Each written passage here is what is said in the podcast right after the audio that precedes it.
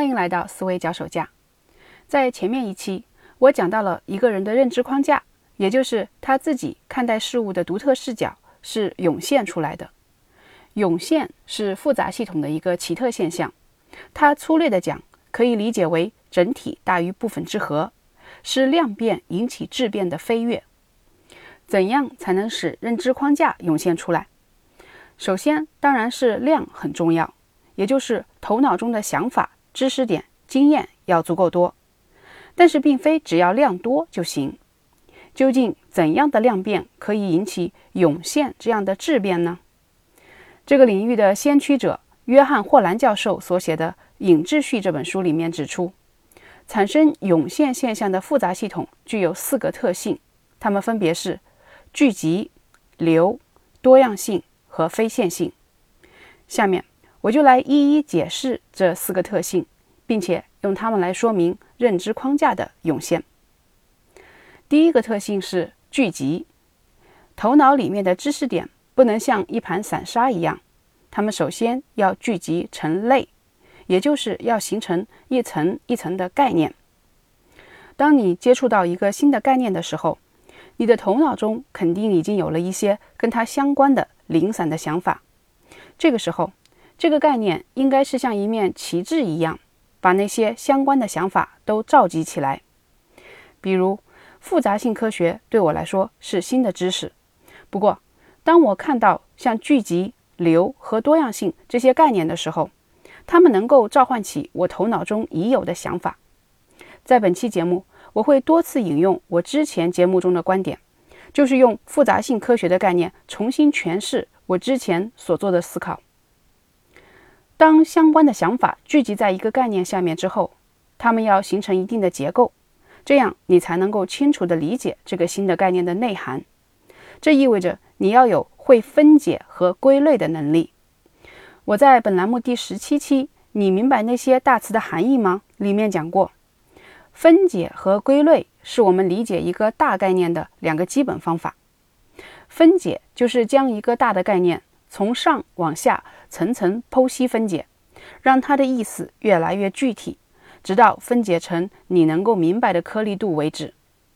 归类呢，则是从下往上提炼，把属于这个概念下的例子汇总在一起，给它们归类。通过分解和归类的反复推敲琢磨，我们才能够弄清楚一个概念的内涵，也就是了解它的内部结构。但是到此为止。这样的概念还是静态的。如果我们头脑中装的都是这样静态的结构，那就成了计算机了，是涌现不出认知框架的。概念必须要有能与外界相连接的接口，它应该是活的，总是有新的触角伸出来。你可以把它想象成神经元，有着不断伸出去的、尝试与其他节点相互连接的轴突。这就要说到复杂系统的第二个特性。也就是流，流动的流。流就是指有着众多节点与相互作用的某个网络上的某种资源的流动。前面说理解一个概念可以把它分解，那我们理解流这个概念也可以把它分解成三个支撑性的概念，它们分别是节点、节点之间的相互作用以及在节点之间流动的资源。比如在中枢神经系统中。神经元是节点，神经元之间的连接是相互作用，而在神经元之间流动的资源是神经递质这样的物质。在现实中，我们也有各种各样的流，比如物流、人口流动。流动意味着灵活。当人和物在一个区域里面以极快的速度流动的时候，我们就会有这样一种感觉：这个地方的经济很活。到认知的层面。概念之间也需要有这样的流，单个的概念是节点，概念之间的相互作用就是相互触发，而它们所交换的资源呢，就是意义。一个概念的意义要能够很顺畅地流动到其他的概念上。在本栏目的第二十四期，我讲怎样建立自己的认知框架时，讲到了灵活应用，这其实跟流的想法是一致的，在那里。我举了我学经济学中机会成本这个概念的例子。我用它来解释知识付费的合理性。这就是让机会成本和知识付费这两个概念之间发生意义的交换。要注意，这样的意义的相互交换不仅仅只是在学新概念的时候发生，而是要不断的、频繁的发生，才可能把整个的认知网络激活。流这个特性主要是强调节点之间的连接和意义的交换。接下来要讲的复杂系统的第三个特性叫做多样性。多样性强调的不是节点之间的连接，而是不同的生态位。位就是位置。什么叫生态位？你可以想象一个生态系统，每个物种的独特特质让它在生态系统里面占据了一个生态位。这样的不同的物种足够多，就会使得整个生态系统具有多样性。让我来举一个日常的例子，进一步说明生态位这个概念。在做家务里面，我喜欢做菜，不喜欢洗碗。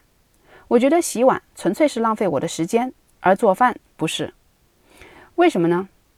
因为洗碗这件事是机械的，就那么几步，步骤之间的组合很难翻出什么花样来。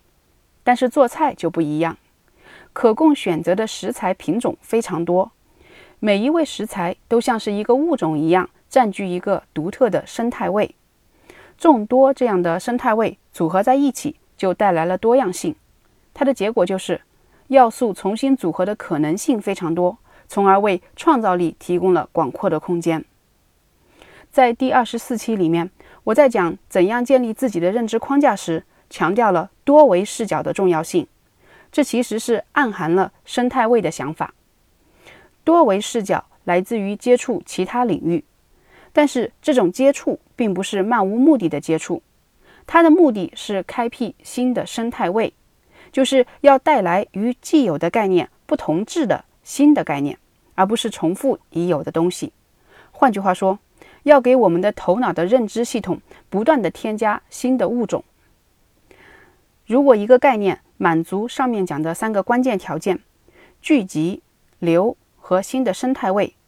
那么它给系统带来的效应就是非线性的，这就是我要讲的复杂系统的第四个特性——非线性。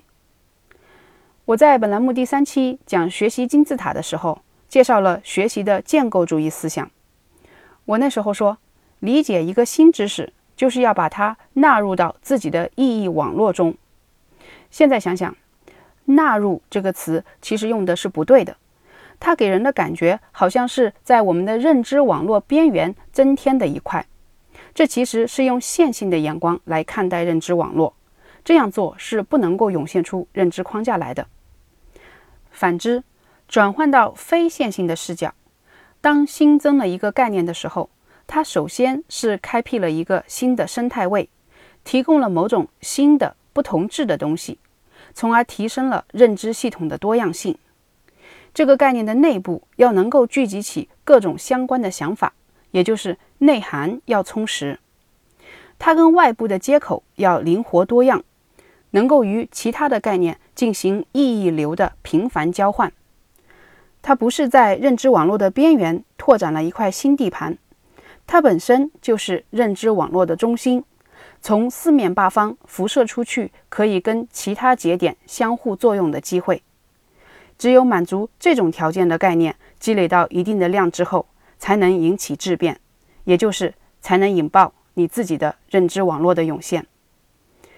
这里是思维脚手架，我们下次再见。